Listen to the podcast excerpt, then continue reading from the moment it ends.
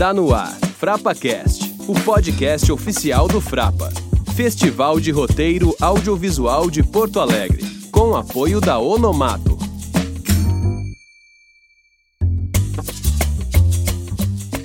Salve, salve galera! Hora de mais um FrapaCast, podcast oficial do Frapa, Festival de Roteiro Audiovisual de Porto Alegre. Sejam muito bem-vindos, meu nome é Léo Garcia, sou o diretor do Frapa. No nosso quinto episódio, vamos ouvir pela primeira vez um dos estudos de caso que rolaram na nossa última edição. A série analisada de hoje é a primeira temporada de Big Little Lies, que ganhou 8 M's e teve sua engrenagem narrativa dissecada pelo roteirista, consultor e diretor, o super Alexei Abib. Dá o play e confere aí que esse case está demais. Começando então nosso último dia de Frapa, com o estudo de caso Big Little Lies com Alexei Abib, roteirista, script doctor e diretor. Assina os roteiros de Via Láctea, do documentário O Último, Quarup Branco, e a consultoria de roteiro de filmes como Helena, Mais Forte que o Mundo, De Menor e Eduardo e Mônica. E atualmente é um dos três consultores nacionais do Projeto Paradiso. Então, com vocês, Alexei. Bom dia, gente. Bom, obrigado por terem vindo nesse frio. Aí, é, eu não vou falar muito agora, porque a gente vai fazer uma. É, faz parte da, do nosso lab, né? É, vai ser meio um lab, porque vocês vão participar também da, da dinâmica. A gente vai ver o primeiro episódio completo, que a gente vai analisar em seguida, mas a gente vai, na sequência, vai ver também os, os 20 minutos finais do último episódio da temporada, porque a gente vai ter a capacidade, a possibilidade de analisar é, toda a estrutura, a engrenagem do piloto e também do arco da temporada. A gente vai ver o que, que no piloto está sendo preparado é, para a gente chegar no último episódio da temporada. Nosso trabalho hoje vai ser esse. Então, pedir para é, ler, você solta o episódio. Então a gente vai ver o episódio inteiro, depois a gente vê os 20 minutos finais e aí começa a atividade. Bom, maravilha, a gente viu agora tudo que a gente precisava para fazer essa análise.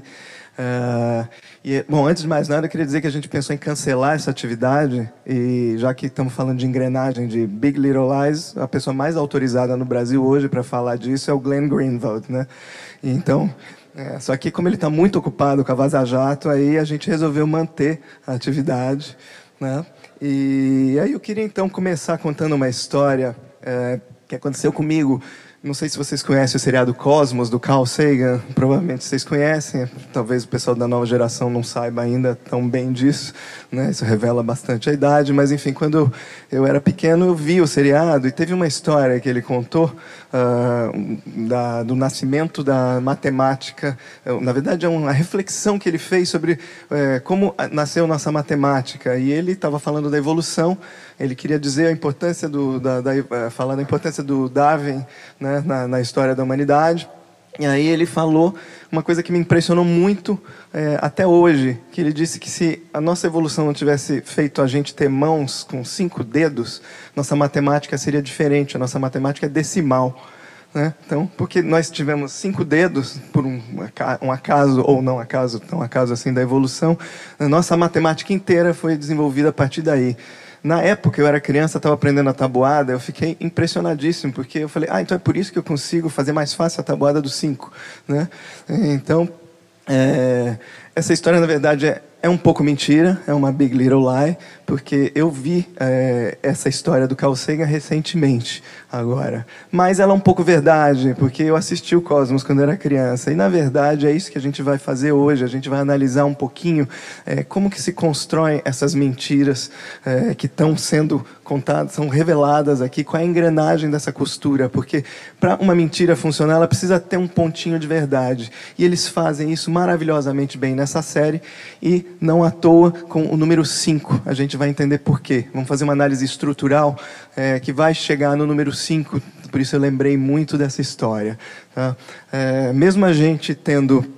Uh, dispensado Glenn Greenwald né, e dispensado essa questão lá Lava Jato, eu de qualquer forma fiz um PowerPoint aqui para vocês e a gente vai seguir é, a análise a partir desse PowerPoint. É, podem ficar tranquilos, o meu é bem diferente do outro. Ah, tá. E, bom, o que, que a gente vai estudar? A engrenagem narrativa do Big Little Lies. Para isso, é, eu, eu, sei que todos praticamente aqui, ou se não, todos 90% são roteiristas. Né? Então, vocês estão cansados de saber desses conceitos, mas eu acho que vale a pena a gente retomar alguns conceitos básicos e um pouquinho da história de uh, como é que a estrutura, a análise estrutural uh, foi, foi acontecendo, especialmente a partir é, das técnicas desenvolvidas pelos americanos em séries, até a gente chegar, para a gente chegar com mais propriedade no Big Little Lies.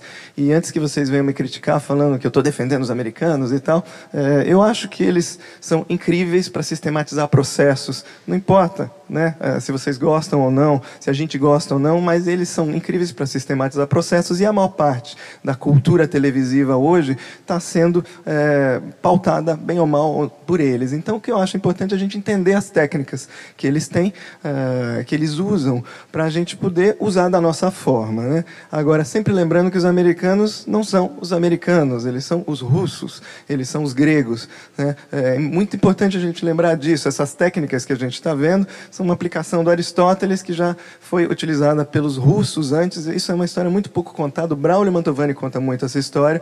Os russos, eu não me lembro se foi, acho que foi antes da, depois da Primeira Guerra, ou entre a Primeira e a Segunda, teve uma imigração russa é, significativa, especialmente de artistas e dramaturgos, para os Estados Unidos. E eles é, colocaram é, em, em, ação a sua, a sua maneira de trabalhar, que era baseada em Uh, uma tríade que vocês conhecem muito bem, uh, mas que na, na, época no teatro russo era a tríade do autor, o ator e o diretor.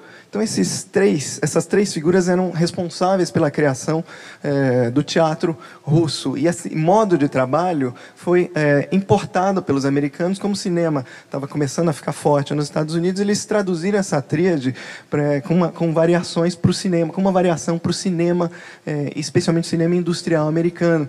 Então temos a tríade que temos o produtor, o roteirista e o diretor essas três figuras são os responsáveis pelo que a gente vê hoje é, no cinema e também na televisão americana. Né? É claro que a gente fala muito hoje do showrunner, vocês tiveram uma mesa sobre isso, né? provavelmente vocês foram, mas é muito importante a gente lembrar disso. Então, é, quando a gente fala dos americanos, a gente está falando também dos russos, e os russos importaram não só esse modelo de trabalho, mas o modelo de pensar dos gregos e por aí vai. Então, tudo remonta, no fundo, ao Aristóteles, que a gente vai ver uma variação é, muito contemporânea do Aristóteles. Não é nada diferente do que vocês conhecem. Então, eu gostaria de começar a gente uh, começar pelo conceito mais básico, para a gente se lembrar do conceito mais básico, que é uh, o que, que é uma história. Tá? Tecnicamente, o que, que é uma história? Vocês todos já ouviram por aí. Alguém chega e fala assim: ah, tem uma história para contar. A pessoa começa a contar uma história, a história não é uma história, a história é uma situação. Né? A história é um episódio, a história é um acontecimento, mas não é uma história. O que, que a gente chama de história? Se convencionou dizer começo, meio e fim, mas eu prefiro essa maneira de entender, que é: a gente tem um personagem que tem um objetivo e isso aí é suficiente para eu ter uma história? Vocês podem participar. Aliás, é bom que participe. Isso aí é uma história, gente? O que falta aí? Bom, conflito, legal. Então vamos começar pelo conflito. Então tem um personagem com objetivo que vai enfrentar uns obstáculos crescentes. Ele não vai conseguir, ele ou ela, não vão conseguir é, atingir esse objetivo imediatamente. Vai enfrentar uma, uma, uma série de obstáculos que são crescentes. Aqui eu tenho um conflito, seja ele interno ou externo, mas eu tenho um obstáculo em relação ao objetivo do personagem é, para que ele alcance aquele objetivo. Ele não vai conseguir alcançar, ele vai ter dificuldades. E isso a gente chama de conflito. Isso é uma história? Se vocês acham que é, enfim, eu vou sair daqui vou chamar o Glenn? Não, isso não é uma história. Eu preciso de mais coisas para ter uma história. Eu, isso aqui é o começo, é um ponto de partida. Eu tenho um personagem, tenho um objetivo e ele tem obstáculos crescentes. Mas no final, ele vai conseguir o que ele quer, ele ou ela? Não necessariamente. Pode conseguir ou não conseguir. Mas o que vai definir para a gente o que é uma história é a transformação que ele vai passar é, nessa jornada. Essa transformação vai ser definida pelo arco dramático que eu uh, defini para a minha história. Né? Se eu vou, for, uh, for definir um recorte específico para uma história, no final desse recorte, no final dessa jornada, desse arco, vocês vão achar mil nomes para isso, mas quando eu decidi terminar a minha história, ali esse personagem vai ter uma transformação específica. Aí vocês vão me dizer, poxa, mas o personagem se transforma o tempo inteiro? Claro, ele se transforma a cada cena, provavelmente. Mas a transformação que eu, autor, eu, roteirista, eu, diretor, decidi marcar é, para contar a minha história, vai ser onde eu decidi terminar o arco dramático. Essa transformação vai ser mais importante que todas as outras pelas quais o personagem passa. E é essa transformação que vai dizer para o meu público que história que eu estou contando. Tá? Se eu terminar um pouquinho antes ou um pouquinho depois, provavelmente a transformação do personagem não vai ser a mesma. Né? E provavelmente, então, a história vai ser diferente. Então é muito importante a gente lembrar disso. Que não importa, inclusive, se o personagem conseguiu ou não o objetivo dele, Importa a, transformação pelo qual ele passou. Eu sempre costumo contar uma história de faroeste é, clássica também. Vocês já viram mil vezes essa história em mil filmes, nem lembro em qual filme eu mesmo vi. Né? Mas assim, o, o, o, o protagonista monta uma, uma equipe porque ele precisa assaltar um forte onde tem dinheiro. Né? E aí, no meio da, da primeira investida, morre um integrante da equipe dele. E aí ele fica falando, não preciso de cinco pessoas, não quatro pessoas, né, para assaltar o forte. O que, que eu faço? Aí sobrou viva a mulher do protagonista, do, da pessoa que morreu. Ele fala, não, mas ela não sabe atirar. Aí os capangas falam, não, mas a gente treina ela. Aí ele vai, treina esse, esse, essa mulher de má vontade. No treinamento, acaba se envolvendo com ela, se apaixonando por ela.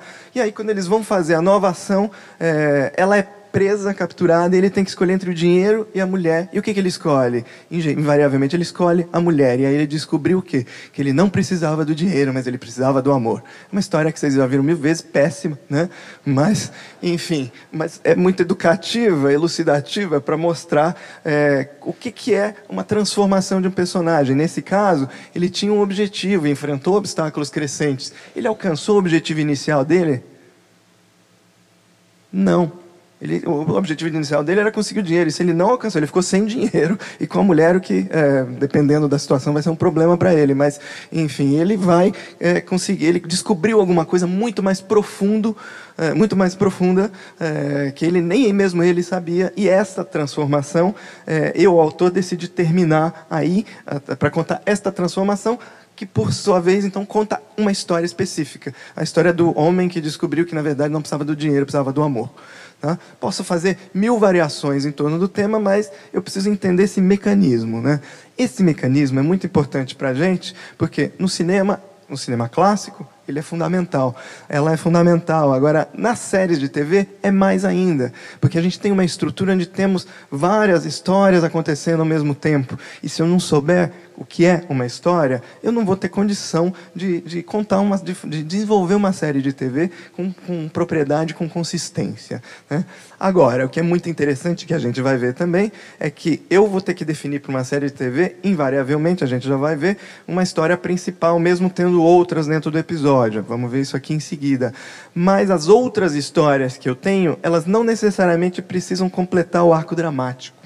Tá? E isso é muito importante a gente entender. Então precisamos dominar essa técnica, que vocês já conhecem, mas para poder aplicá-la com variações dentro da série de TV. E aí, bom, voltando então para os conceitos básicos de série de TV, as séries é, é, de TV começando, a gente, se a gente remontar para a história é, do cinema americano, especialmente o sitcom. Uh, vocês se lembram como é que isso começou? Tem uma diferença, teve uma diferenciação entre três câmeras e depois mais tarde uma câmera, mas se iniciou com o que as pessoas chamam de três câmeras. O que, que é o três câmeras? O que, que, que, aconteceu? Como é que começou o sitcom? É, os dramaturgos russos estavam por ali agindo, aí os dramaturgos americanos começaram a, a importar essa técnica, enfim, começaram a achar que, bom, eu posso pôr é, peças de teatro na TV. O começo da TV foi meio isso. Então, vocês se lembram que os primeiros sitcoms eram os atores no palco e vamos filmar? Isso. E aí como é que eu filmo? Eu filmo com três câmeras, né? Uma para fazer plano geral, outra para fazer é, um plano, os, os contraplanos, duas, duas outras para fazer os contra, contraplanos e closes, né? Então é, sistem, sistematiz, foi sistematizado como três câmeras esse início e, e o sitcom começou a funcionar é, e ele foi evoluindo para é, o que vocês conhecem. A gente é, podemos pegar aí na década de 90 o Sex in the City, é, onde se é, não é que foi ali que foi inventado uma câmera, mas ali começou a ser falado desse conceito de uma câmera. O que é o Sex in the City? Uma história onde eu não tenho mais três câmeras no sentido técnico de, é, do início da, do, da, da, dos sitcoms, onde eu tenho os atores no palco. Por quê? Porque os atores saem fora do palco, eles vão para a rua e aí eu tenho uma câmera seguindo é, esses atores. É óbvio que é muito mais que uma câmera, os diretores que estão por aqui, eles sabem disso, mas conceitualmente significa que eu tenho uma câmera indo atrás dos, do, do ator. Né? E, significa que eu vou ter então muito mais é, é, cenas de ação, eu vou ter muito mais, vai ser muito mais caro, né? E eu vou ter muito mais cenas é, é filmadas também, o que impacta na nossa escrita. Isso é que nos interessa nessa diferenciação de verdade, nós como roteiristas, na diferenciação de três câmeras e uma câmera, porque quando eu tenho três câmeras, eu tenho menos cenas e mais diálogo, porque os atores estão no palco, é mais parecido, teve a sua origem com o teatro, né? No teatro. Quando eu tenho uma câmera, eu tenho mais cenas é, de ação, mais cenas filmadas. Por que, que isso é importante para a gente? Porque, justamente, se nós somos roteiristas, temos que já entender mais ou menos em que lugar que a gente está. A gente está num lugar que é mais três câmeras ou mais uma câmera? Vamos ter mais cenas de ação e menos e diálogos mais curtos, ou vamos ter diálogos mais longos, como nas séries de três câmeras, né? Então, com isso na cabeça, a gente pode ir para uma distinção básica também dessa época, que é a da comédia. Né? Falando de sitcom, em geral, a maior parte dos sitcoms eram de comédia, e a gente tem uma estrutura que é essa estrutura que se convencionou de se definir como histórias A, B e C. Só que essas histórias A, B e C, por que, que vocês acham que elas são chamadas de A, B e C? Por que, que tem essa hierarquia de A, B e C? Oi? Não entendi. Vai lá, dá o microfone para ele. Vamos te, vamos te ouvir. Quer dizer, Talvez vocês tenham escutado, eu não.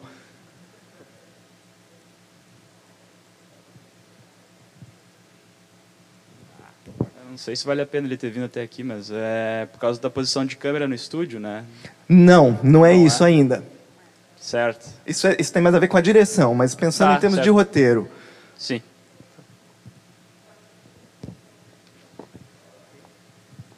Vocês podem falar alto também, a gente evita o microfone, não tem problema. Não temos pudores aqui. É, história é, Nilma, história principal. E perfeito. Como secundária. é que é teu nome? Oi? Como é teu nome? Nilma. Nilma, perfeito, Nilma. É, é, essa a hierarquia. Temos uma história que é a principal, é por isso que ela é chamada de história A. Aí a gente vai tentar entender, bom, o que, que essa história vai ter de diferente das outras? Isso que, é, por que, que a gente definiu essa história como a principal?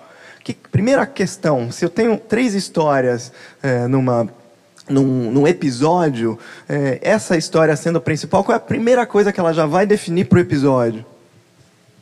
Tema, perfeito. Ela define o tema do episódio. Exatamente isso. Quem falou? Ah, ótimo. Não vou conseguir perguntar teu nome é, agora, enfim, senão, né, microfone, a gente tem pouco tempo, mas obrigado.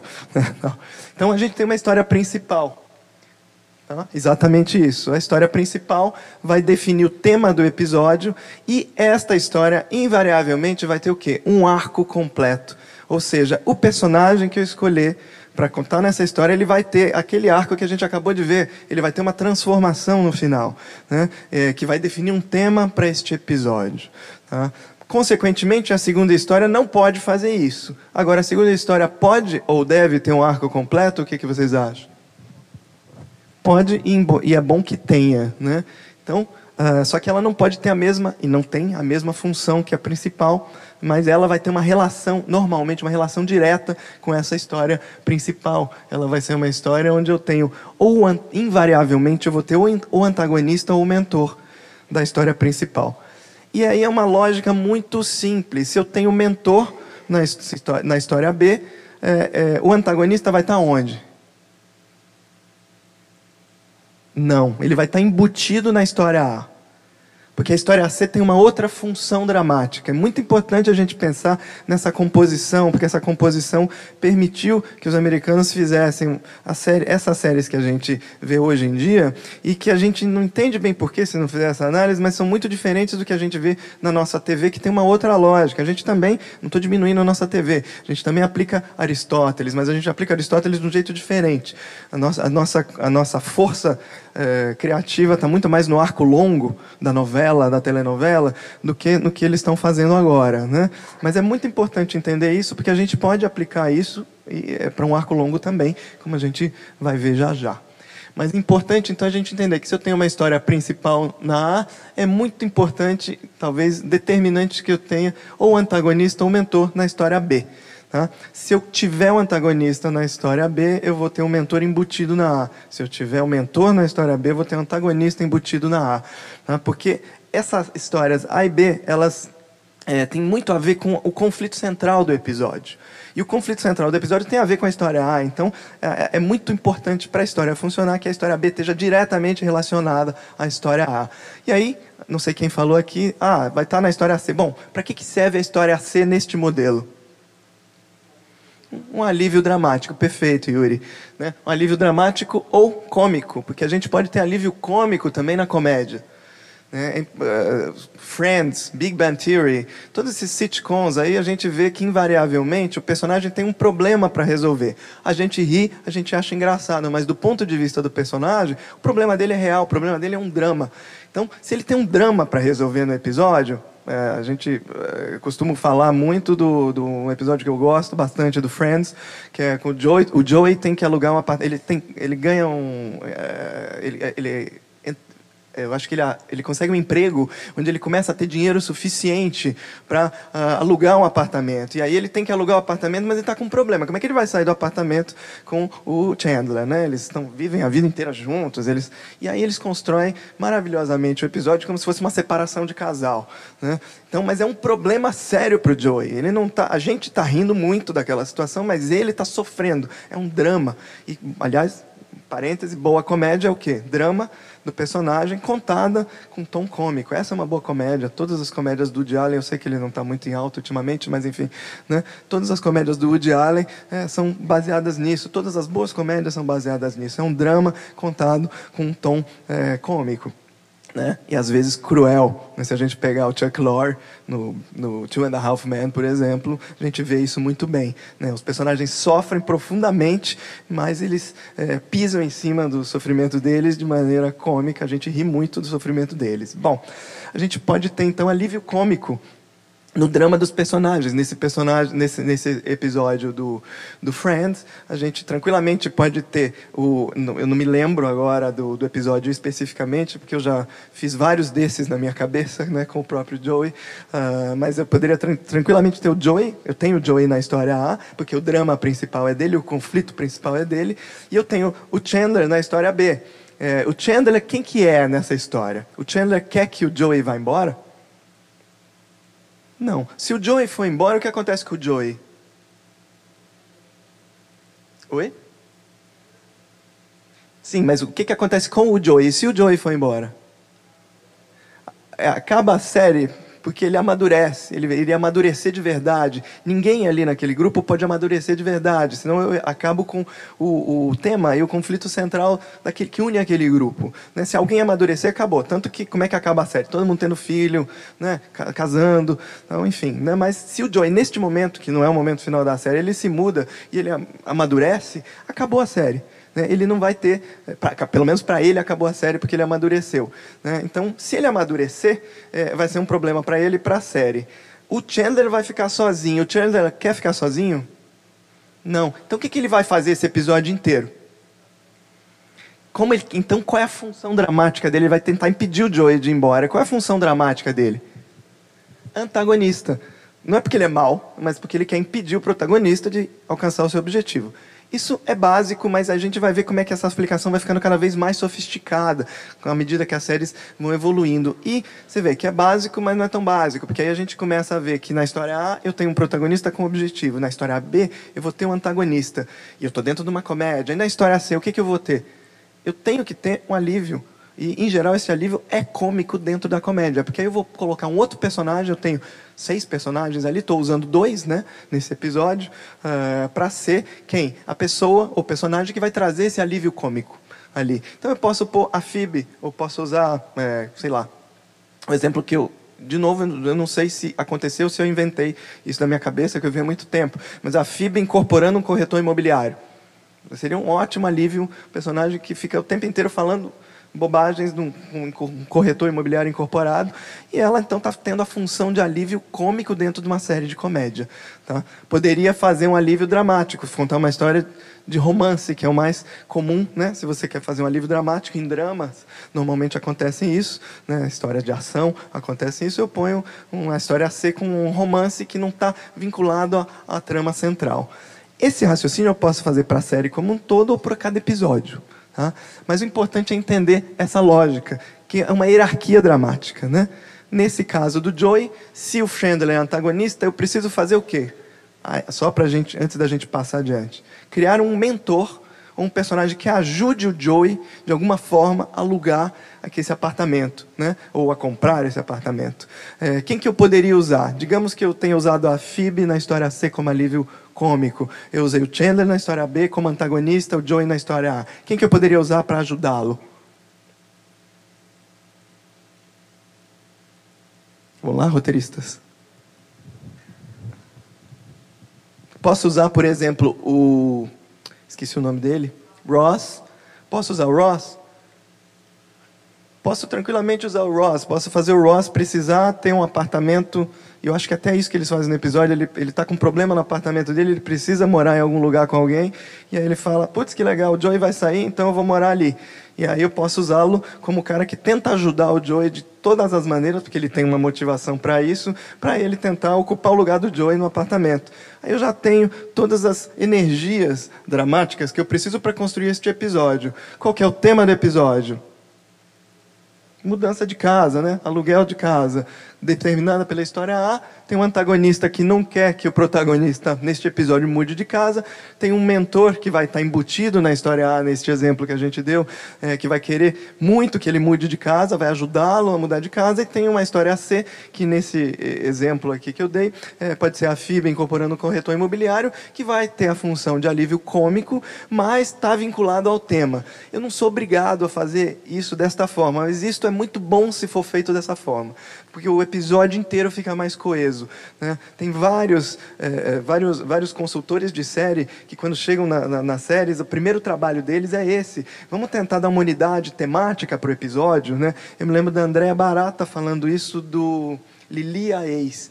Você pode até dizer isso para mim, João, se eu estou correto, mas a Andréa Barata falou isso uma vez numa, numa apresentação, é, que ele disse que a Lilia Ex, quando chegou a consultora, que eu não me lembro quem era, uma consultora mulher, eu não me lembro o nome dela agora, Jaque, isso, exatamente. A Jaque chegou e ela começou a falar, a primeira coisa que ela falou, gente, vamos dar um tema para cada episódio, né? E aí eles começaram a fazer este tipo de trabalho.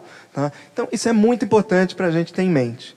Bom, Definindo isso na comédia, a gente passa para o drama, onde a gente tem praticamente a mesma estrutura com uma variação. A gente tem uma história a mais. E aí, por que, que eu tenho uma história a mais no drama?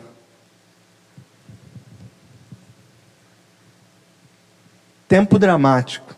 Tá? Normalmente a comédia dura 26 minutos, durava, enfim, mas no, no, clássico é de 26 minutos a meia hora. A gente pensa meia hora para comédia, né? 26 minutos com intervalos comerciais, os antigos intervalos comerciais, né? A gente tinha 26 minutos a 30, né? E dá meia hora. E o drama a gente tem é, 45 para uma hora. A gente considera uma hora, mas tem essa variação, né? Isso se manteve é, de uma maneira muito interessante no streaming, a gente já vai ver é, daqui a pouco, mas é, é importante que isso definiu uma lógica e também uma minutagem nessa época. A gente vai ver isso em poucos minutos também ali. Mas eu queria que a gente entendesse, antes de ver a estrutura, como é que é a divisão né, desses, desses, dessas histórias nos atos dos episódios, que a gente também passasse um pouquinho pela função de cada história no drama, né, quando começou a ser sistematizado dessa forma. Porque quando eu tenho uma história a mais, eu consigo cobrir uma hora. É mais fácil eu cobrir uma hora se eu tiver três histórias, eu tenho mais dinamismo dentro da história. Foi esse o critério que eles é, descobriram quando sistematizaram dessa forma. Então, a gente tem a primeira história que também, é, em, em, em em séries com protagonista principalmente, né, vai ser a história principal, mas em séries de grupo, como a gente deu o exemplo, também é, eu vou ter um personagem por episódio. Né, mesmo se a minha série é de grupo, eu tenho que no episódio escolher um personagem para ser o protagonista do episódio, para cumprir um arco, para eu ter a lógica da série. Isso que a gente está aprendendo ainda, a gente está engatinhando aqui no Brasil por causa de outras questões que eu vou falar depois, né? Então, é, isso é muito importante a gente pensar na lógica episódica, mesmo se eu tenho uma série de grupo. Então, a primeira história é a principal. É, a segunda, também eu vou manter com antagonista e ou mentor, só que agora fica mais fácil pensar, porque eu tenho mais histórias, qual vai ser a história C. Né, a história C, vocês acham que ela vai ser o alívio cômico e dramático? Não. O que é natural que aconteça aqui? Se eu escolhi o antagonista para a história B, eu ponho o mentor para C ou vice-versa. Tá? Então eu posso trocar. É obrigatório fazer dessa forma? Não. Mas é muito eficiente fazer dessa forma? Sim. Porque eu tenho o potência, a potência máxima da minha, da minha, do, meu, do conflito do protagonista. Porque o que, que eu vou ter que ter na história B e na história C? Eu vou ter a potencialização exatamente do conflito. Eu tenho dois personagens fazendo coisas opostas nas, nas, nas, nas duas histórias. Então, eu tenho mais tempo dramático no drama para potencializar esse conflito do protagonista. Então, essa é uma estrutura que funciona muito bem. Né? É, claro que eu posso ter uma certa liberdade a partir daí, e é bom que eu tenha. Mas se eu pensar é, com isso, tendo essa régua em mente, facilita muito a, o meu desenvolvimento narrativo. E aí sim eu chego na história AD, o que, que eu posso ter? O meu alívio cômico ou dramático. Tá? Essa foi a sistematização básica, a primeira sistematização básica que eles fizeram lá atrás, é, com, entre comédia e drama. Né? Saindo daí, a gente pode então ir para a sistematização básica de atos, que veio naturalmente com essa sistematização das histórias. Tá? Então a gente pode passar para os atos da comédia. Como é que foram sistematizados os atos da comédia dessa forma? Eu tenho um teaser mais três atos. O que é o teaser da comédia?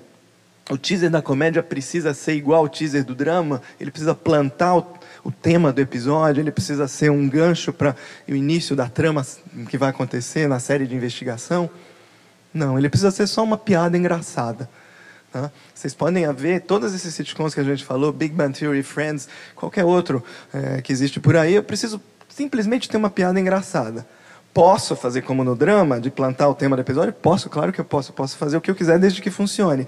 Mas, é, em princípio, eu não tenho a obrigação de fazer é, o que eu normalmente eu faço no drama. Eu tenho a obrigação de mostrar que eu sei fazer comédia, por isso que a piada tem que ser engraçada. Aliás, se eu fizer uma piada e não for engraçada e não tiver conexão com o tema do episódio, eu já comecei mal. Né? Melhor nem apresentar o projeto para o João, por exemplo. Né? Não, dois. Aí temos aqui então o primeiro e o segundo e o terceiro ato. Uh, uma divisão em três. Por que, que essa divisão em três atos se manteve na comédia? Algum palpite?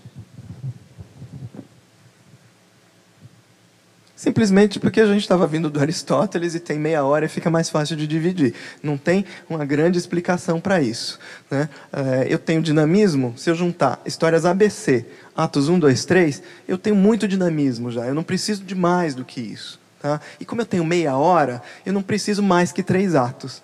Mas a explicação prática mesmo de por que os três atos se mantiveram na comédia vem na divisão do drama. Ops, pulei uma. Ah, não, eu pulei. Ah, tá. Atos do drama. Que eu tenho quatro atos no drama. Né? Na divisão básica, inicial. Por que, que eu vou ter quatro atos no drama? Primeiro, eu tenho mais histórias, eu preciso de mais tempo dramático.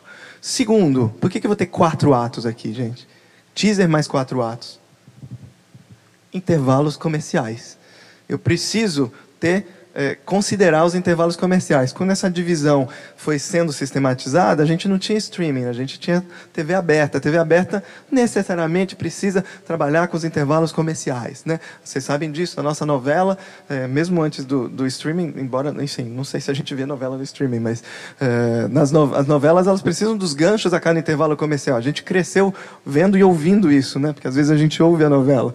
Mas é, no, nas séries a gente precisa considerar isso não só pelo tempo dramático, como pelos intervalos comerciais. Essa divisão de intervalos comerciais é muito importante pelo que vai acontecer agora. É, essa é uma, é uma uh, sistematização feita pela Pamela Douglas. Ela tem um livro uh, básico para quem quer escrever série, que é o Writing the TV Drama. Agora eu não me lembro o nome, depois eu falo para vocês. Uh, então, é isso, né? Writing the TV Drama, é isso? Pronto, ótimo, legal. Obrigado, Vana.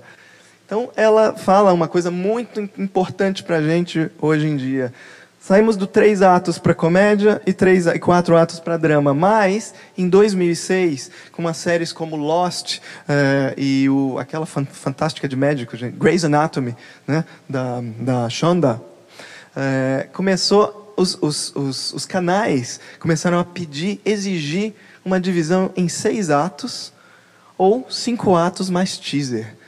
Isso basicamente em função dos intervalos comerciais. É muito importante a gente saber disso, porque a Pamela Douglas fala o que é fundamental para nós, roteiristas, sabermos. O que, que implica isso para a gente que está escrevendo? Desespero, né? A gente, a gente precisa achar uma virada onde, em princípio, não tinha uma virada, né? Porque como que a gente está pensando? Como Aristóteles, três atos, né? A gente pode dividir, pensar em outras divisões. Ele fala, inclusive, na divisão de cinco atos lá no teatro grego, mas assim, básico, clássico é três atos. E a gente está pensando em três atos, mesmo sem antes de escrever, a gente não sabe arquetípico, a gente pensa, sente, respira. A gente respira em três atos, gente, né? Um, dois, três, né? Respiração, inspiração, enfim. Então, é, você dividir para seis, dividir para cinco mais teaser, é uma loucura. Ela fala disso, que os roteiristas ficaram loucos, ficavam desesperados, tentando achar ganchos onde não tinha, e depois é, é, tinham que chegar nessa divisão de seis ou cinco mais teaser. Acontece que isso foi se consolidando, as pessoas foram, as pessoas, nós roteiristas, né, especialmente os de lá, foram entendendo é, como isso podia funcionar e começou a ficar natural, porque afinal de contas temos cinco dedos na mão, né? E aí é, o Carl Sagan nos, nos salva a vida nesse momento e a gente pode então começar a ver como é que fica a divisão de minutagem disso. Porque é, o que, que é a, qual é a vantagem? Depois do desespero inicial, qual é a vantagem dos cinco atos? Que cinco, e essa divisão de cinco, seis atos se mantém hoje no streaming. Qual é a vantagem disso? Vocês que veem streaming sabem da vantagem disso. Vocês assistem uma série no streaming, vocês sabem que é uma série que não é um filme por causa disso, gente. Porque tem um monte de virada no meio. Você acha aquilo com cara de TV. Por que, que tem cara de TV? Porque tem um monte de virada no meio. Né? Pensa cinco atos, os cinco, os, os cinco atos mais o teaser. Quantas viradas eu tenho aqui? Né? Eu tenho seis viradas, pelo menos. Né? Ainda tem a, a vinheta de abertura, então a gente pode contar como sete viradas. Então eu não paro um segundo de olhar para aquela série, de, de, sentir, mesmo se eu não faço essa análise, eu, o espectador, que tem novidades acontecendo ou por acontecer o tempo inteiro. Não necessariamente eu vou ter isso num filme. Por isso que tem gente, é, eu já vi um produtor espanhol uma vez, ele falou, eu não acredito em filme para televisão. Ele falou isso antes do streaming, porque o filme é pensado para sala grande. Ele não é pensado é, para essa lógica tão impactante de viradas. O filme de ação comercial Obviamente que sim, mas não os filmes mais artísticos. Então ele, como produtor, ele não achava que ele tinha que vender o filme dele para a TV. Né? É uma, uma, obviamente que ele deve ter mudado de ideia hoje em dia, porque as coisas estão se juntando, mas as coisas não estão se juntando tanto assim por causa dessa técnica. Você gente vê uma série de TV, ela é diferente de um filme da maior parte dos filmes por causa disso. Agora a gente está com um fenômeno novo, vamos ver como é que vai acontecer, que são os filmes feitos diretamente para a TV. O, tem um executivo do Netflix, né? Agora que foi contratado para isso, né? Eles querem, estão fazendo, né? Lançando um monte de filmes feitos por eles para passar e estrear no streaming, né? Ali. Então esses filmes eles começam a ter um pouco mais essa lógica das viradas, mas eles não deixam de ser filmes ainda. Então Essa é a grande diferença estrutural. E aí agora a gente pode começar a ver um pouquinho do impacto dessa diferença, mas partindo de novo da minutagem dos quatro atos. Vamos ver como é que funciona em tempo isso? Essa é uma análise que a Pamela Douglas fez, eu dei uma adaptada agora, porque o livro dela também já, já tem algum tempo, né? e aí é, a gente chega nisso aqui. Né? Começou, a gente tinha então a minutagem aproximada dos quatro atos, é, a gente faz uma, uma regra de três simples aqui, né? É, que começou então com os intervalos comerciais da TV aberta, a cada 10 ou 15 minutos eu tinha uma virada. Né, com quatro atos. Então fica mais ou menos essa estrutura: 60 minutos, é, 15 minutos por ato, quatro atos. Só que na prática a gente tem menos que 50. Na, na prática, mesmo antes da TV aberta, a gente tinha menos que 50. Então ficava mais ou menos assim a gente tinha 48 por 12. Então, cada ato tinha mais ou menos 12 minutos. A gente chega numa estrutura assim. Né? Primeiro ato, segundo ato, terceiro ato, mais ou menos iguais com 12 minutos. Quando a gente põe o teaser nessa equação, que é muito interessante, aí a coisa começa, na minha maneira de ver, ficar mais interessante, inclusive para escrever. Né? Porque a gente começa a ter essa estrutura aqui. Tenho quatro atos com teasers. É, com o teaser eu vou ter uns 16 minutos é, para o primeiro ato, mas eu posso usar o teaser. Eu vou usar o teaser, que vai ter até 3 minutos, 2 a 3 minutos, o teaser. É, e eu posso começar a usar o teaser, não como teaser, eu posso usar o teaser como é, um início é, de, de um primeiro ato, né? ou como um primeiro ato em si, mais curto. Né? A gente vai ver essas variações, mas ele pode começar a fazer parte da história mais diretamente. Então eu começo a ter mais dinamismo na história. E aí eu começo a ter um segundo ato mais curto, um terceiro ato do tamanho do segundo e o quarto ato, o mais curto de todos, porque eu tive o teaser no primeiro ato. Essa configuração, mesmo sendo em quatro atos, ela começou a se impor na prática. E isso é muito importante para a gente entender o que vem depois. Que o que vem depois são a, a, minutagem aproximada dos cinco ou seis atos, que foi que começou a acontecer em 2006 com Lost, Grey's Anatomy. Vocês podem voltar agora, depois dessa conversa, e rever Lost Grey's Anatomy com um cronômetrozinho, e vocês vão ver que eu tenho razão. Obrigado, gente. gente Pamela Douglas, Pamela Douglas. Bom, aí a gente tem, na minutagem de seis atos, como é que funciona? A gente tem um primeiro ato de 8 a 10 minutos o segundo ato com um 8 ou um pouquinho menos. Por quê que o primeiro ato vai ter de 8 a 10 minutos e o segundo ato vai ter 8 ou um pouquinho menos? Não, eu não tenho teaser aqui. Justamente eu não tenho teaser aqui, por isso que ele vai ser um pouquinho mais longo, porque vou ter que dar um jeito de cumprir a função do teaser se eu trabalho na lógica de seis atos. É por isso que essa lógica começou a ser questionada e falaram, vamos pôr, ao invés de seis atos, um teaser mais seis atos?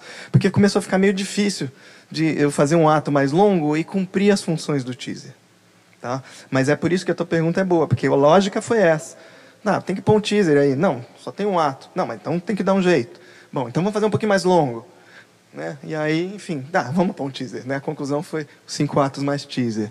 Bom, segundo ato, oito minutos ou um pouquinho menos. O terceiro ato, a mesma coisa, mesmo tamanho. Eles costumam ter um tamanho equivalente. No quarto ato, aí ele tem que ser um pouquinho menor, menor que oito. E o quarto ato, o quinto ato, é o menor de todos. Claro, eu preciso encerrar a minha história eu acho que tem uma frase, não sei se é do Coppola, que ele fala: First act clear, third act short, é, satisfaction everywhere.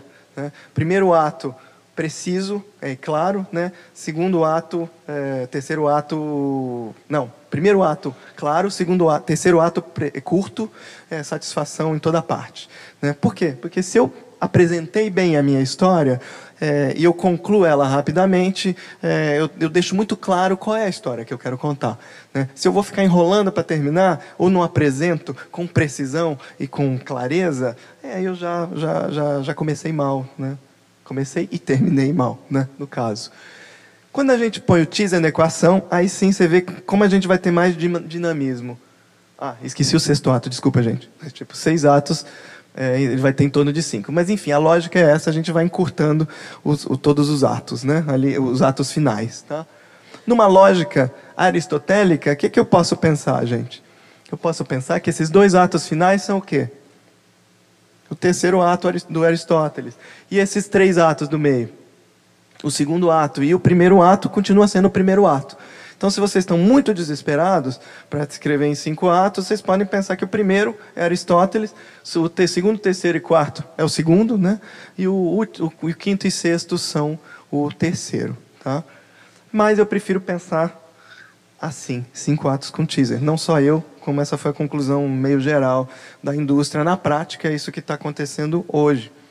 A gente tem um teaser, que não sei se dá para ler aqui com essa luz, mas está em torno de dois minutos, tá? É, é, é dá para vocês verem, ótimo. Eu que não estou vendo.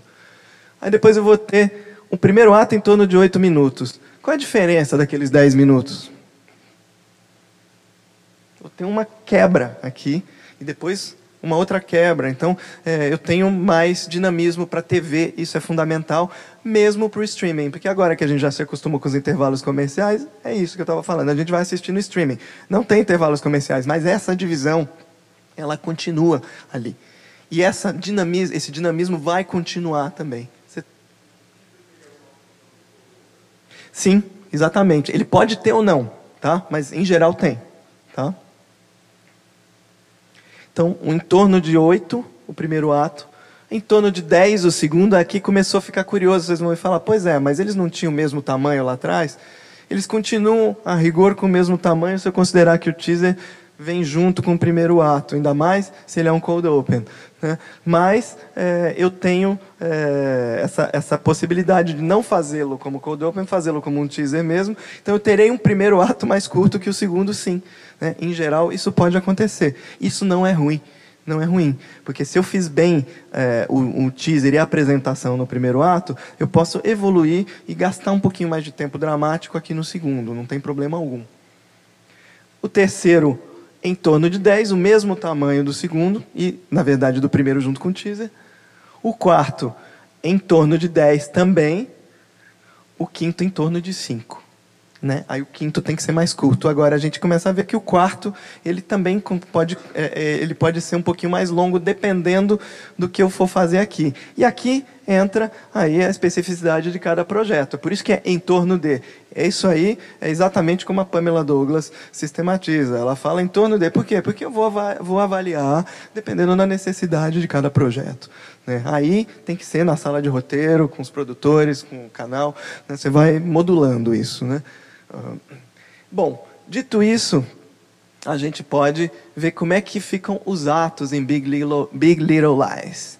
E aí a coisa começa a ficar interessante. Vocês acham que Big Little, Big Little Lies, tá, esse episódio piloto, vamos falar só do piloto agora, está em qual estrutura?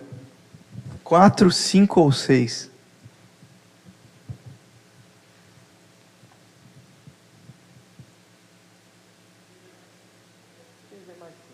Exatamente, é isso. Bom, essa é a análise que a gente vai fazer agora. É, se eu tiver enganado, vocês podem me malhar na internet, enfim, tal. Mas, né, tá aqui. Eu acho que não tô, né? Então tá aqui a análise do Big Little Lies e bom, vamos lá. Onde acaba o teaser para vocês? Seria bacana se eu pudesse voltar para os episódios agora. André, será, será que a gente pode voltar um pouquinho pro episódio? Oi, será que a gente pode voltar falar para Sara para voltar um pouquinho pro... Ah, desculpa. Achei que você era o André. Cadê? Cadê o André? Ah. Ótimo isso, né? Pro episódio do Friends, é, do, do, do Big Bang Theory, né? Eu queria voltar pro, pro piloto para a gente poder manipular. Será que dá? Se não der, tudo bem, eu vou fazendo aqui. Vou fazendo aqui enquanto isso, tá? Bom, onde é que vocês acham que termina o teaser? A gente tem uma vinheta de abertura, tem aquela música, aquela canção. Aí acaba a canção, a gente tem uma cena, sequência é, do mar, bonitinha. E aí? O que, que começa? Vocês se lembram? A gente acabou de. Os flashbacks do quê? Flashback? Será? Vamos dar uma olhada. Ah, forward. É, pronto, assim tá bom, joia. É, bom, e aí, gente? Até onde foi o teaser para vocês? Até onde vai o teaser para vocês? Onde começa o teaser e até onde ele vai? Oi? O que, que você falou? Oh, sim, oh my God, exatamente. Tá? Por quê? Porque a gente tem uma situação que é a seguinte: você tinha falado do flash forward, né? Mas a gente tem, na verdade, o presente da série. o tempo presente da série, que é a investigação. Tá? Então, tem uma investigação. Como é que é a estrutura desse piloto? Eu tenho um tempo presente da investigação acontecendo e eu tenho o passado. Isso lembra a estrutura de alguma outra série para vocês? True Detective. Vocês se lembram dessa série? Tem uma investigação acontecendo no presente e o tempo e o passado é, acontecendo de uma outra forma para eles dois se encontrarem no final. Né? A diferença do True Detective, não tão grande, mas é, não, bem grande, é que aquele passado começa a ser uma interpretação de cada um dos personagens. Então você não sabe de verdade o que, que é que está acontecendo, o que, que aconteceu lá atrás. E isso justifica muito mais o interrogatório no presente. Aqui é diferente, mas tem uma outra, é, um outro mecanismo muito interessante que a gente já vai falar já já. Mas é importante a gente entender que eu tive aqui uma vinheta de abertura e um teaser. Só que não é um teaser convencional. Ele tem mais a função de um cold open, porque ele já introduz, de certa forma, a história. Na verdade, ele introduz uma linha dramática da história. Mas ele funciona como teaser ainda. Porque, seguindo aqui, aí a gente vai entrar num primeiro ato, que é a apresentação dos personagens. O que, que eu vou ter nesse primeiro ato? Enfim, tem a apresentação dos personagens. o que, que vai acontecer nesse primeiro ato? Até onde ele vai? Lembram o que, é que acontece? Eu não vou passar ele inteiro, mas eu... chego, não, a... ela se machuca, né? A Madeline se machuca. O que mais vocês falaram?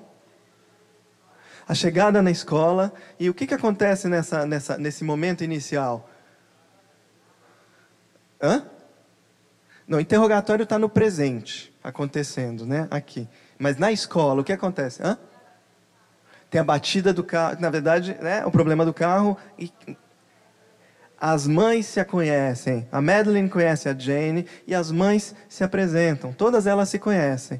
Tá? Então eu tenho um primeiro contato da Madeline com a Jane, é, um contato afável, né? E eu tenho uma apresentação de todas as mães ali, né? Uh, onde termina essa apresentação? Porque é aí que termina esse primeiro ato. Hã? Um pouquinho antes do café, exatamente. Vamos para o minuto 11, que aí a gente deixa rolar um pouquinho para vocês verem a transição do final. Então, o que, que a gente viu aqui? A gente viu um final da apresentação e estamos indo para um outro lugar. A gente vai se aprofundar agora é, em, outro, em, em, outros aspectos dos personagens. Mas a gente já conheceu todos os personagens e as relações entre eles, entre elas, foram estabelecidas. Né? É, temos os principais personagens, são todas as, as, as, as mulheres, né? Que são os, os, as personagens mais importantes né, dessa série, como a gente vai ver.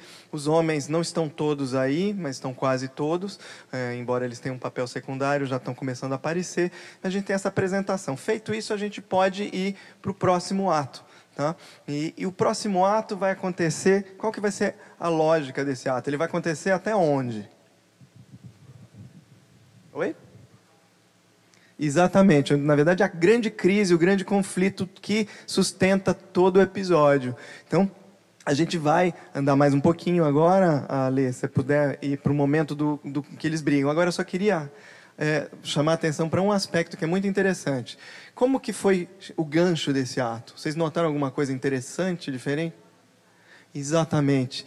Gente voltou para os depoimentos que estão no presente, eles fazem parte do presente da série, e usou esses depoimentos para é, revelar, ou para levar, na verdade, criar uma tensão dramática um pouco maior. Então, eles não estão aleatórios, aí não estou só colocando aqueles depoentes de qualquer forma, eu estou usando eles para fazer a história avançar. Então, eu estou chamando, neste caso, é, o primeiro, o, a mudança do primeiro para o segundo ato com um depoimento.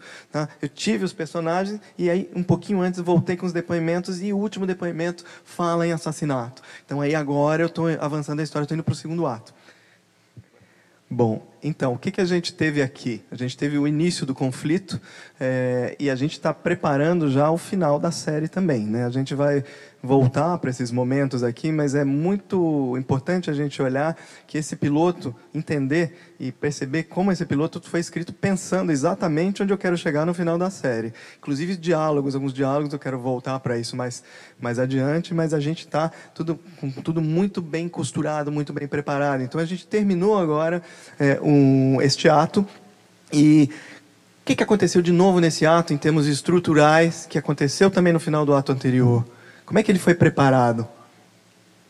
os depoimentos voltaram de novo e voltaram para marcar é, mais, mais essa mudança. Eles voltam sempre para é, é, é, como comentários é, intensificar, como comentários que intensificam a ação dramática do momento.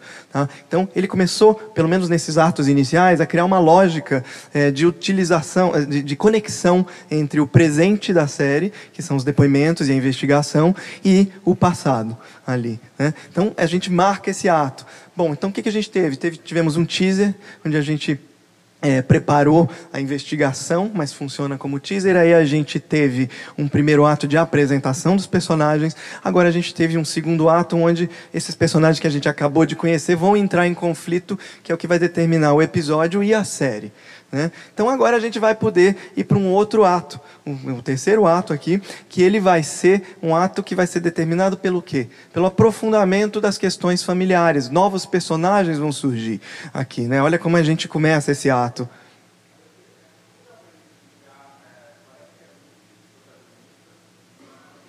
A gente já vai falar disso nas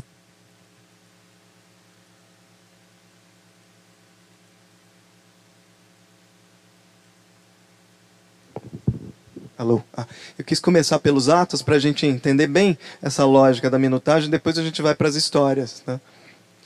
Imagina. Então, a gente vai para um ato, agora a gente vai começar a aprofundar as, a, o universo emocional dos personagens. Esse ato é muito interessante, porque ele tem uma mudança mais sutil que os outros. É, é uma mudança ainda vinculada a, a, ao conflito, né, de quem, quem bateu é, o conflito do passado, né, que é quem bateu em quem, é, mas ele não é tão marcado que nem esses atos que a gente viu. Onde vocês acham que é essa mudança? Porque aqui tá, tá fácil, né? O primeiro eles se apresentam, aí depois acaba a apresentação, vamos fazer as, as pessoas que a gente apresentou no primeiro ato se conversarem, que foi o que a gente viu no segundo ato até o conflito acontecer. Até aí tá tranquilo. E agora? Quase, mas é um pouco antes disso. O que, que tem ali? Você quase acertou. O que, que tem ali nesse momento? Ela conversa com a mãe, o que, que acontece? Tá, mas aí eu estou revelando ainda algumas coisas do personagem. Eu estou na lógica desse terceiro ato, né? Eu vou descobrir um pouquinho mais da vida dela, da Jane. Aqui eu estou descobrindo um pouco mais da vida da Madeline, descobri, né? Conheço o marido dela e tal. Mas ali tem alguma coisa. O que, que acontece depois disso? Vocês se lembram? Oi? Tem ela correndo na praia, mas também esses flashes já estão acontecendo há um tempo. Tudo isso faz parte do que aconteceu, é verdade. Mas tem alguma coisa que acontece muito importante nesse momento aí, logo depois, vocês estão esquecendo. Ah, quem falou? Ganhou o prêmio. Prêmio de terceiro ato, o melhor prêmio terceiro ato. Né? Como é seu nome? Ô, Fernanda, vem aqui depois na saída, a gente te entrega o seu prêmio. Tá. Ela fala com o Zig, Fernanda, exatamente. O que, que, é, o que, que ela fala para o Zig? Como é que é essa conversa dela com o Zig? Ele fala: Não, eu não fiz. Esse momento é muito importante nesse piloto. Por que, que é muito importante? Exato, é um momento de intimidade entre mãe e filho. Ele, se, assim, se ele podia mentir em público, porque estava, né, chega o primeiro dia de aula, estava com vergonha, mas ali ele com ela, ele não vai mentir para ela, ela diz que ela sabe que ele não mente, eles têm uma relação que a gente acredita nisso, e ele fala para ela: não fiz. Isso marca a mudança do ato, porque isso está vinculado ao quê? Ao evento que a gente viu acontecer, a ação dramática do, do piloto, tá? do episódio piloto.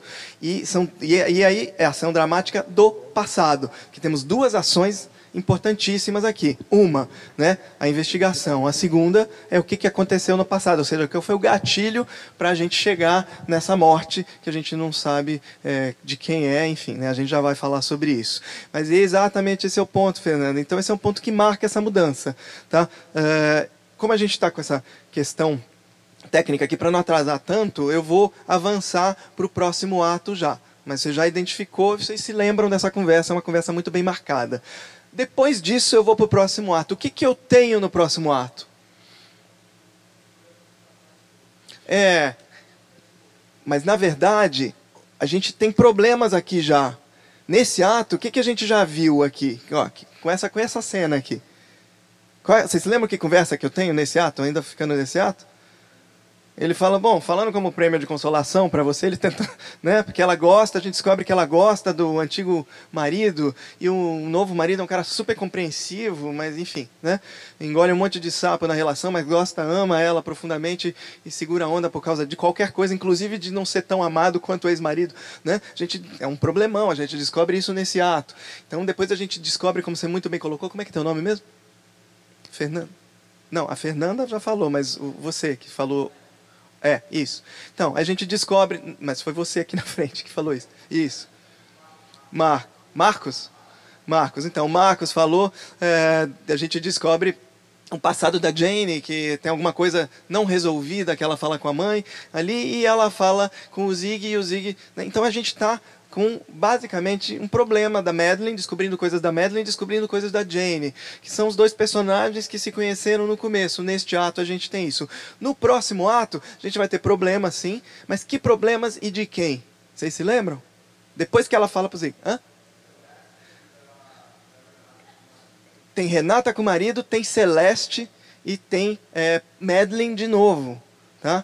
E aí a gente vai entender por que, que a Madeline está aparecendo tanto. Né? Por que, que ela está aparecendo tanto? Ela tem a questão principal do passado. Se a gente parar para pensar aqui. Não a questão principal para a série, mas neste episódio, a questão principal é dela. Né? Ah, que está preparada muito bem também no episódio final, como vocês viram ali. Né? Então a gente vai ter um ato dedicado a isso. Onde esse ato vai terminar? Será? Mas é um bom palpite. Quem dá mais? Né? Precisamos de outro palpite, além desse, que é um bom palpite. Por que, por que, por que, que você falou desse. Assim, por que, que é um bom palpite? Por que, que poderia ser? Que eu tenho o que aí sendo antecipado? Tem a violência que na verdade tem a ver com o arco maior da série com a investigação, certo? Mas a gente não sabe nada disso no piloto ainda. A gente só descobre um aspecto a mais da relação deles, né? Que talvez tenha uma violência envolvida, né? Pode ser casual, pode não ser, a gente não sabe ainda. Por isso que é um bom palpite. Ah, este momento. A filha tocando piano, na verdade não é a filha tocando piano. O que, que eu tenho nesse momento que vem logo depois da agressão, ou da quase agressão do Perry com a Celeste? Tem o momento da Madeline com quem? Com as suas duas filhas. Hã? Ela se sente frágil, mas essa fragilidade que já apareceu antes, já apareceu na conversa com o marido depois desse ato aqui, é, e já apareceu na conversa que a gente pulou agora, mas que vai estar tá no, no, ato anterior dela com a filha também, que a filha é super agressiva com ela. Como que é a chave da relação dela nesse final, onde estão as três reunidas? Sim, mas como é que as filhas reagem a isso? Hã?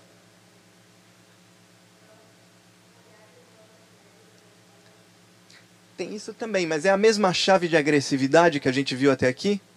Muda a chave. As, as filhas são carinhosas com ela. A filha pequena, que tirava uma onda dela desde o começo, falava, ei, uma, né?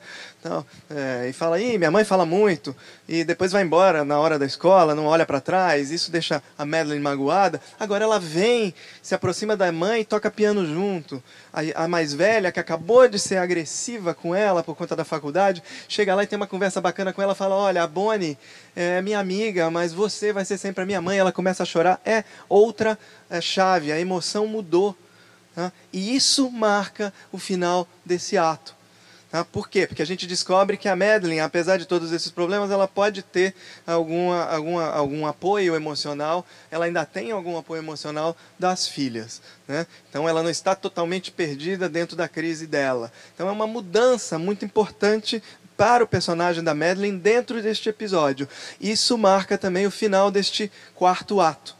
E Deste quarto ato a gente vai para onde? Vocês se lembram? Você falou dela tocando piano. O que, que acontece aí?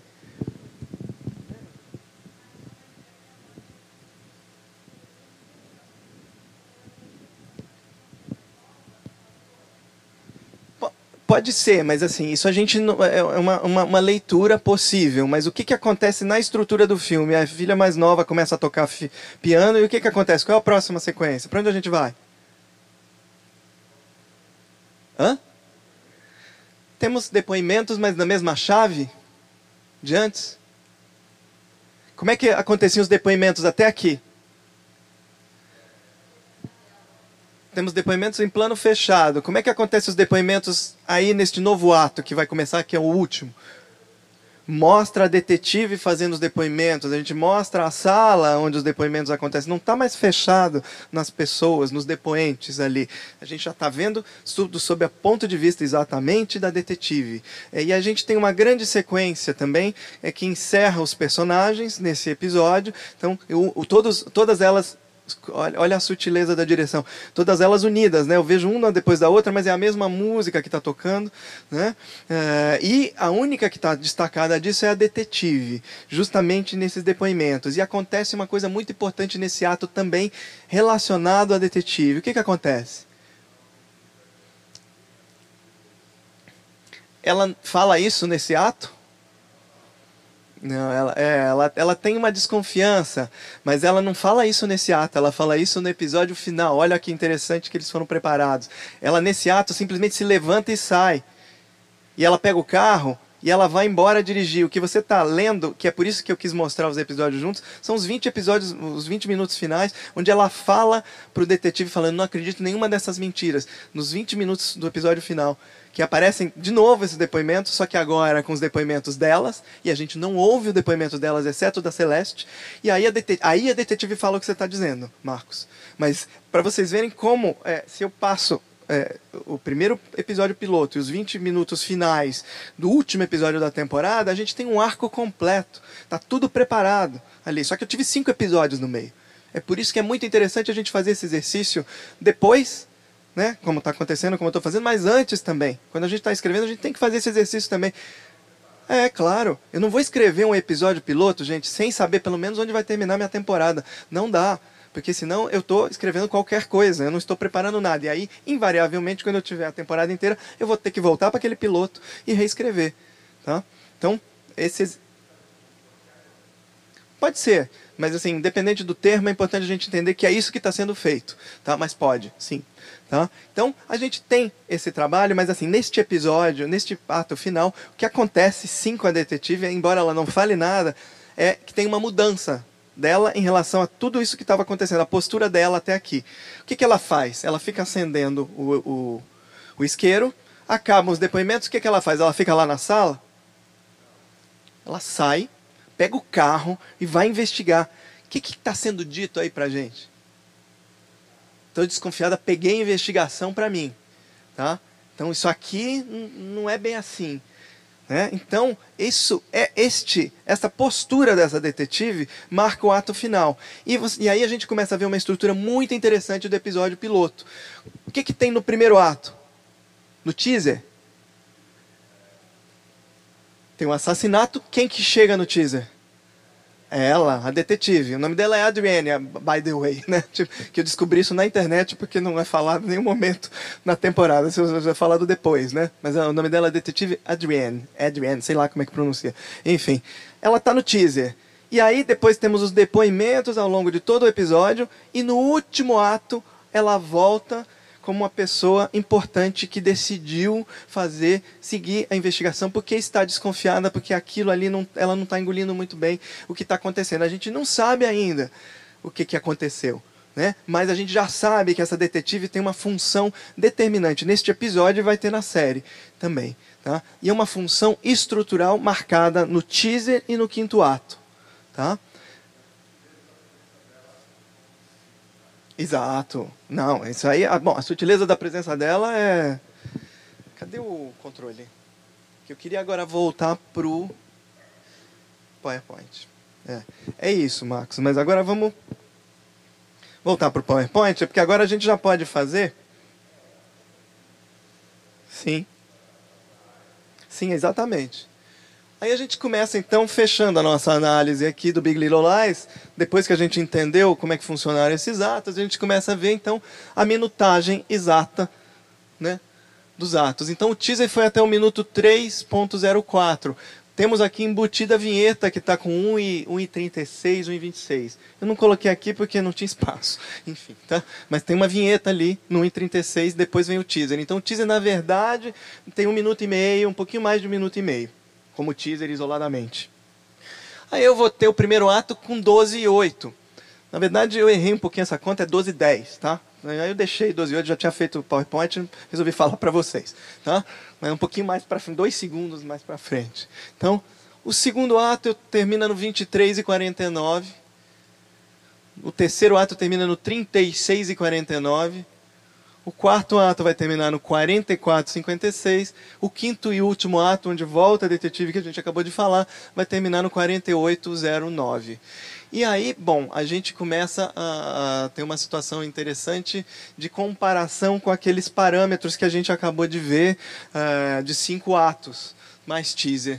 E aí a gente vai comparar o tamanho, o tempo de porque aqui foi onde terminavam cada um dos atos. Agora a gente vai ver quanto tempo tem em cada ato e comparar com o parâmetro que a gente começou vendo. Então eu vou ter 3 minutos e 4 para o teaser, incluindo a vinheta de abertura Aí eu vou ter 9 minutos e 4 segundos, 6 segundos, né, para o primeiro ato.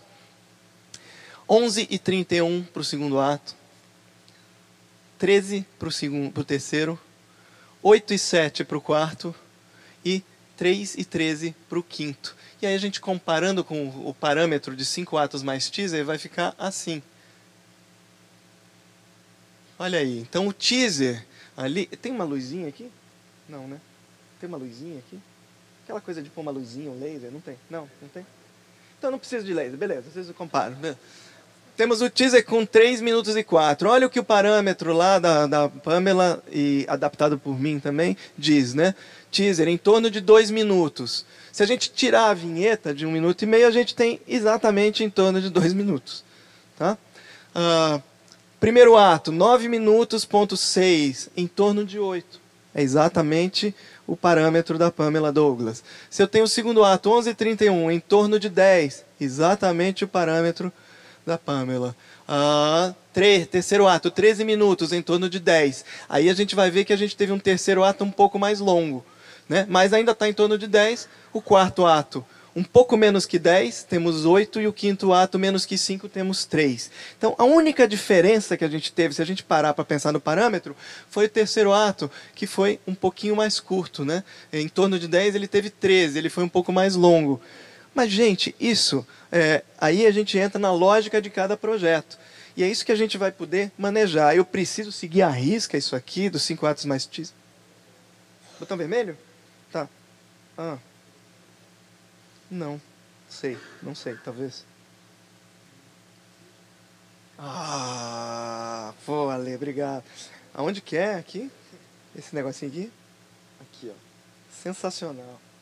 Pô, gente, vou falar tudo de novo, só para usar o negócio. Ah. Então, bom, então a gente tem. Brigadão, viu? Obrigado, é, Sara. A gente tem aqui. Nossa, é outra, outra vida, né? Isso aqui foi a adaptação que foi feita é, nesse caso. A gente não precisa seguir a risca isso aqui que a Pamela. Agora nunca mais vou parar de usar. Que a Pamela Douglas está falando aqui. Na verdade, é uma variaçãozinha da Pamela Douglas que eu fiz uma adaptação vendo as outras séries. Está mais assim do que está no livro dela. Olha que legal, né? Vocês estão com uma adaptação do livro dela aqui.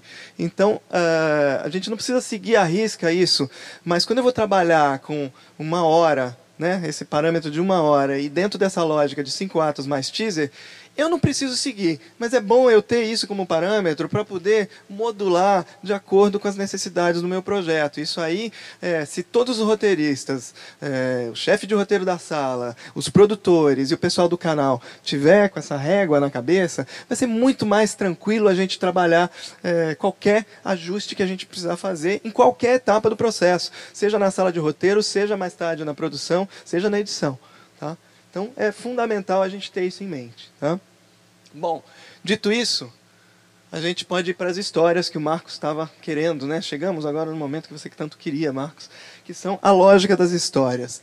Com essa lógica das histórias, vocês já adivinham é, mais ou menos o que, que eu vou falar, mas eu antes vou fazer uma pergunta: quantas histórias mais ou menos vocês acham que tem aqui, pensando em tudo que a gente falou até agora? Esse episódio, eu estou falando só do episódio piloto, não estou falando da série. Vocês estão chegando perto, vamos lá. Vamos uma por uma então, mas vocês estão chegando mais ou menos na, na altura, na, na quantidade ideal.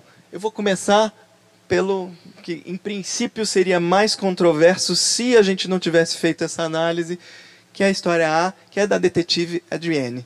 Por que, que a história A é da detetive Adrienne se ela aparece só um, alguns pontinhos ali, alguns momentos dos atos do segundo, terceiro e quarto ato, e ela aparece no teaser e só um, no, no, ato final, que é muito curto. Vocês vão falar, ué, ela não tem tempo de tela para ser protagonista, mas não é tempo de tela que define protagonismo.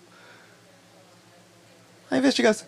É, a investigação é dela, o ponto de vista é dela, o tempo presente é dela e a transformação maior do episódio piloto é dela. Qual é a transformação que ela vai passar no piloto que a gente já falou?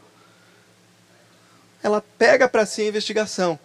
A gente não sabe o que ela diz no episódio final, que está muito bem preparado, nos 20 minutos do episódio final, é o que a gente pressente que está sendo preparado aqui no piloto. Mas se a gente assiste ele inteiro, a gente vai ter a tendência a falar, pô, mas é, ela falou que ela está desconfiada. Ela falou, mas ela só fala isso nos 20 minutos finais do episódio final. Né? Mas isso está muito tão bem preparado aqui que se eu passo eles do jeito que eu passei para vocês, o piloto mais esses 20 minutos finais, a gente vai achar que é um arco só e é um arco só mesmo. É isso que está sendo preparado no piloto. Portanto, ela é a protagonista desse episódio e ela é a protagonista também da primeira temporada. A gente vai ver isso porque o ponto de vista é dela, a transformação maior é dela. A gente vai falar mais disso quando eu é, falar um pouquinho do episódio final de novo. Mas importante a gente entender que no piloto ela é a protagonista, porque ela define o tempo presente e ela define o arco do piloto. Ela abre e fecha o episódio, tá? Bom, quem é a segunda história? Quem é a história B para vocês? Madeline, exatamente. Por que, que é a Madeline? Que, que a gente viu lá no começo?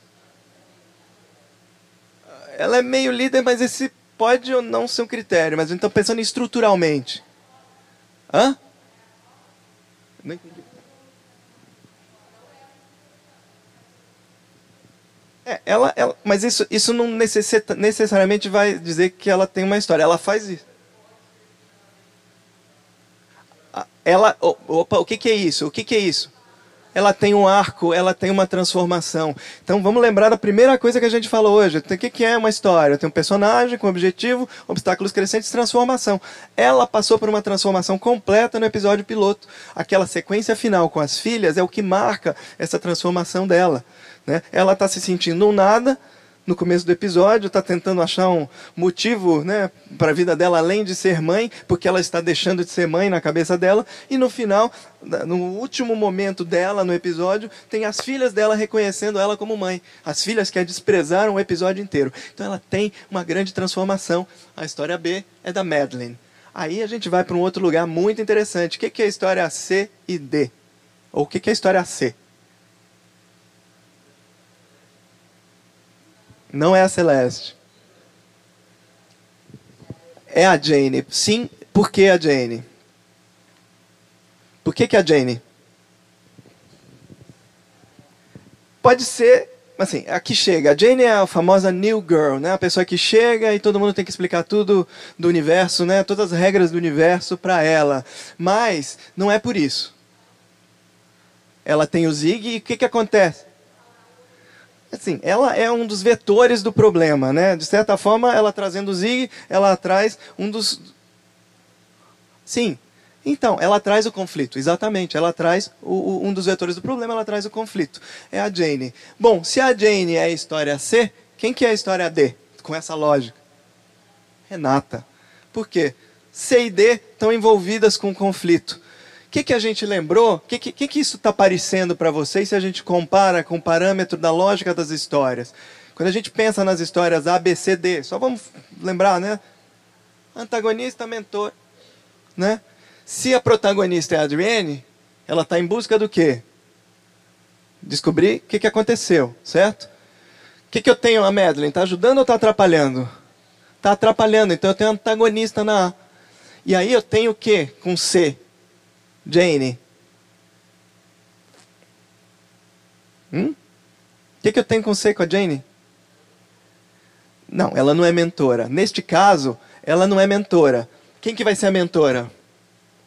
A Renata, porque a Renata está dentro da mesma lógica, se a gente pensar no piloto, da detetive. Neste momento, né, ela está num, num, lugar oposto da, da Madeline e da Jane. Então eu usei isso é uma variação já do, do parâmetro. Eu usei duas histórias para ser antagonista e uma para estar tá na mentoria.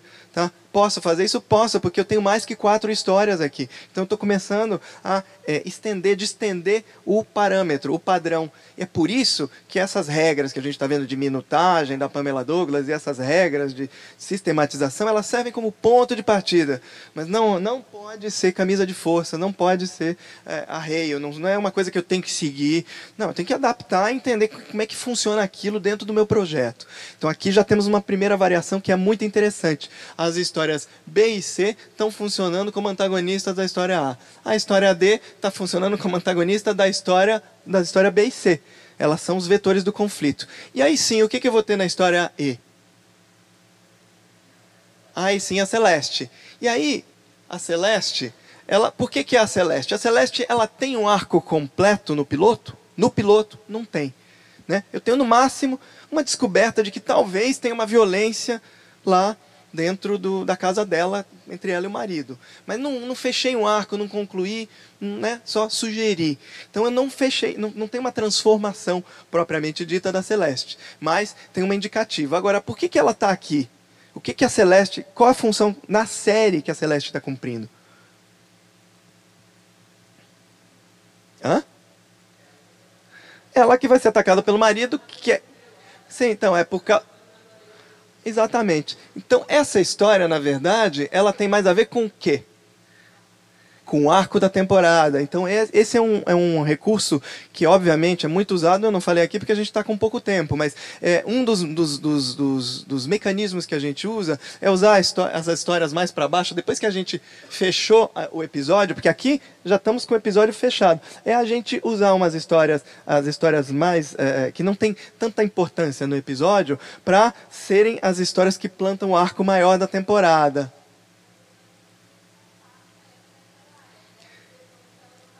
Exatamente.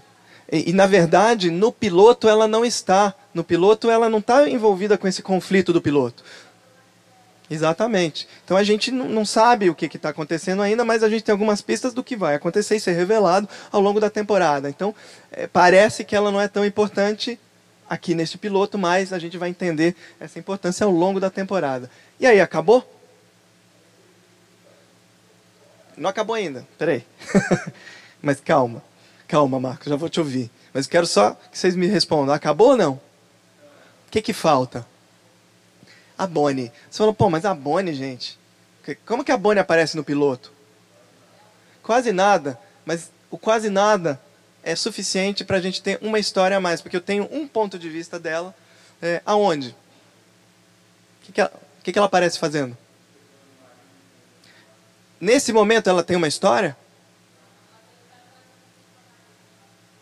Também não. Ela está fazendo parte da história da Madeline. Onde que ela tem uma história, gente? A aula de yoga, porque aí é o ponto de vista dela, é só ela. Aí a gente tem uma história da Bonnie. Aí eu vou falar, bom, por que, que eu preciso de uma história da Bonnie com, sei lá, um momento só? Estou plantando o arco da temporada. Então, a gente vê de maneira muito inteligente como é que eles compõem o episódio, né? É, se eu pegar aquele padrão de história de quatro, quatro histórias, né, para drama, A, B, C, D, onde A é protagonista, é, B é mentor ou antagonista, C é mentor ou antagonista e D é alívio dramático, o que, que eu vou ter aqui? Eu vou ter esse mesmo princípio realizado, só que com mais histórias.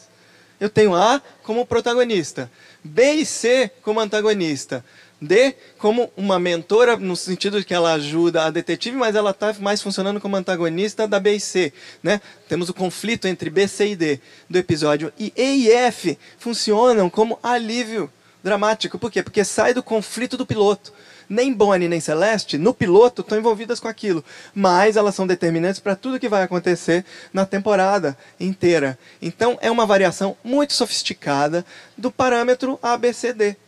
É isso que a gente já começa a ver aqui. É, outra coisa que eu queria falar antes de te ouvir, né, Marcos? Você queria fazer uma pergunta, mas é um, dois, três, quatro, cinco, seis histórias. Tem algum homem aí? Só mulheres. Isso também na estrutura dramática determina essa história como, tá, como uma história é, radicalmente é, como é que eu vou dizer? Ela, sim, é, ela- então, ela não é revolucionária, mas ela tem uma pauta, sabe? Ela vai, vai falar desse universo e vai falar desse universo é, sem levantar bandeira. Porque eu não, ao invés de levantar bandeira e falar, olha, vamos falar do universo feminino, eu só estou fazendo uma história onde eu tenho seis mulheres e todos os homens são secundários. Né? Avançando mais aqui, porque agora a gente vai ter que terminar, a gente começa a falar um pouquinho da engrenagem narrativa eh, do piloto. A pergunta excelente do piloto que a gente tem não é quem matou. E essa é a diferença eh, que a gente tem em relação ao True Detective. Qual é a grande diferença estrutural do True Detective? Na grande novidade estrutural. Eu vou ter os depoimentos no presente e o passado né, acontecendo para explicar eh, a investigação dos depoimentos do presente. Acontece que, que o True Detective True Detective faz. Eu tenho dois depoentes e eles começam a se contradizer. Então, eu não sei, eu, espectador, não sei é, o que daquele passado é verdade. Né? E, e. Oi? É, mas a gente começa a duvidar, porque às vezes um fala um negócio, outro fala outro, e só começa a duvidar do que, que é verdade na imagem também. Né? Então é muito, muito interessante isso que eles propuseram no True Detective. Na primeira temporada, pelo menos, foi isso. Aqui, qual que é a grande novidade? Não é quem matou, é quem morreu. A gente não sabe até o último episódio quem morreu. E tem um truque sujo no piloto que vocês viram. De quem que é a respiração que a gente ouve no piloto, no teaser? Da Celeste. Só que a gente não sabe o que, que aconteceu, não sabe quem morreu, o que, que a gente está achando que é. Uma delas, a gente fala, ih, uma delas morreu. A gente fica o tempo inteiro achando isso. Por que, que eles fizeram isso? É um truque sujo, mas é muito eficiente. Porque eles têm. Uh, bom, a pergunta da protagonista é quem matou. Né? Ela se pergunta quem matou. Mas nós nos perguntamos quem morreu. Mas voltando para Celeste, a gente tem o motor da série, que é voltando para Celeste, não, eu estou pulando muito aqui, muitas coisas. O motor da série é: será que ela vai descobrir? É, isso sustenta a próxima temporada. Tá? Mas a questão da Celeste, ali voltando para ela, é que se a gente tem é, a pergunta de quem morreu, é, a gente não sabe quem morreu. É, embora a, a detetive saiba, a gente não sabe. A protagonista quer descobrir quem matou, a gente quer descobrir quem morreu. Isso já é muito interessante. Eu tenho então a respiração da Celeste no começo, eu acho que é uma delas. Eu vou ficar tentando descobrir o que a série inteira. Será que uma matou a outra? Será que esse conflito entre elas é o que gerou a morte de, né, de uma delas? Será que uma delas chegou ao ponto de matar a outra por causa dessa questão na no, no jardim da infância? E aí a gente é, quando tem a, assassina revelada no episódio final, a gente tem esse artifício narrativo revelado também. Porque a gente trabalha o conflito do grupo por toda a temporada, mas que se une no final. Então, ele está trabalhando com o quê? Com a nossa expectativa de que ah, essa briga de mulher aí vai dar em morte. Né? Então, ele trabalha, faz a gente se colocar no lugar do machista, né? do espectador machista, que vai julgar. Ser, e machismo masculino e feminino, né? Porque as mulheres que assistiram antes também obviamente são levadas a achar isso por causa da respiração é, da, da Celeste no começo. E aquelas brigas, aquele monte de brigas e os depoimentos falando, é, nunca nada aqui terminou em morte. A gente está achando que acontece isso, mas esse artifício narrativo é, me parece uma das, das, das, das uh, dos mecanismos mais sofisticados que eu já vi em todas as séries, e não só as recentes, né? todas as séries que eu já vi. Porque a gente faz a gente acreditar num conflito que, no final, não é aquele conflito, ele se resolve ele se resolve com o assassinato de uma delas, né? E bom, isso revela o tema, porque aí a gente tem qual o limite da sororidade. Porque elas se resolvem, elas se unem no final, no episódio final que vocês viram. Mas elas se unem a que custo, a que preço? É o preço de um assassinato. E é um mecanismo maravilhoso que a gente tem aqui. Todas as seis mulheres do episódio piloto, aquelas das seis histórias apresentadas no piloto, se unem no final é, para é, para fazer o quê? Para derrotar quem? Derrot, derrotar o machista que espancava, mas que é um homem branco, loiro, macho alfa, entendeu? E matar o macho alfa. Né? E aí, só qual é o limite dessa sororidade? Porque será que eu posso ter um assassinato para fazer isso? Essa é uma série absolutamente inteligente que nos leva a uma pergunta muito interessante também, que é: e se a detetive fosse homem? A gente está acabando já. Se a detetive fosse homem, a gente será que poderia falar desse tema com essa propriedade? O que, que ia acontecer se o detetive fosse homem? A gente está dizendo o quê? É, não, o, o, ah, tudo bem, as mulheres aprontam esse negócio, mas vem um homem e resolve tudo. Não, elas puseram uma mulher para duvidar das outras mulheres que estão fazendo uma coisa que a gente torce por elas, mas será que nesse limite? Olha as questões que essa série está colocando, é muito interessante. E bom, eu não acho que essa série tenha uma mensagem né, ali, mas bom, de qualquer forma, o que, que vai acontecer na segunda temporada? A investigação vai continuar. Né? Como é que a gente termina o episódio, fina o episódio final? Com elas na praia, e aí tem um plano maravilhoso do quê? O binóculo. De quem é esse binóculo? Da detetive, que é o que? A protagonista da série. Por quê? Porque é ela que vai atrás de descobrir a verdade. Tá? Não vou falar da segunda temporada, mas, enfim, é isso que está sendo marcado e construído na primeira temporada desde o piloto. Então a gente vê como que está muito bem costurado tudo isso no piloto. O piloto leva a gente, induz a gente a acreditar num conflito que existe de verdade naquele momento, mas que vai ser resolvido nos 20 minutos finais, como vocês viram. Elas fazem as pazes, uma conta a verdade para a outra, todas elas se unem e a Bonnie é a última a se unir e, é, a elas, né? E aí isso nos leva a uma pergunta, né? Eu vou ter que infelizmente encerrar, mas uma pergunta final que é, bom, nós sabemos quem matou a protagonista não, mas uh, é, tem um detalhezinho da história que eu vou ter que pular, não, porque não, a gente não vai conseguir, mas eu quero pedir para vocês lembrarem isso, porque isso tem a ver com a, é, uma questão importante para a gente acreditar no que acontece nesse momento final. A Bonnie, esse é o momento da Bonnie, minuto 16 e 40. Como que a Bonnie é apresentada? Hã? Não, lá na yoga. Sim, é uma pessoa pacifista, mas como que visualmente ela é apresentada, gente? Empurrando. Ela está empurrando, ela está ensinando todo mundo a. Ela fala, segura! E ela está empurrando. E ela é uma pessoa forte, né? Porque ela faz yoga. Essa cena, que é, é, é a, a, o momento que define a história F, né, a história dela, no piloto, está preparando o, o, o, gesto final. Porque como é que a gente vai acreditar que o Perry, olha o tamanho do Perry. Tudo bem que elas são quatro mulheres, mas elas não conseguem vencer ele. Mas ela tem força e capacidade de empurrar aquele cara. Né? O que nos leva então à mensagem final da série. Que é, não acho que as séries têm que ter uma mensagem, mas essa tem uma mensagem muito clara.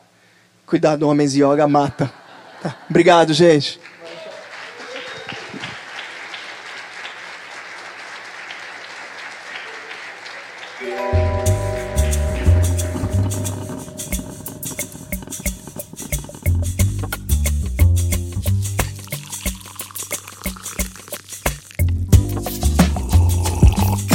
Você ouviu mais um FrapaCast, o podcast oficial do Frapa. Festival de Roteiro Audiovisual de Porto Alegre, com apoio da Onomato.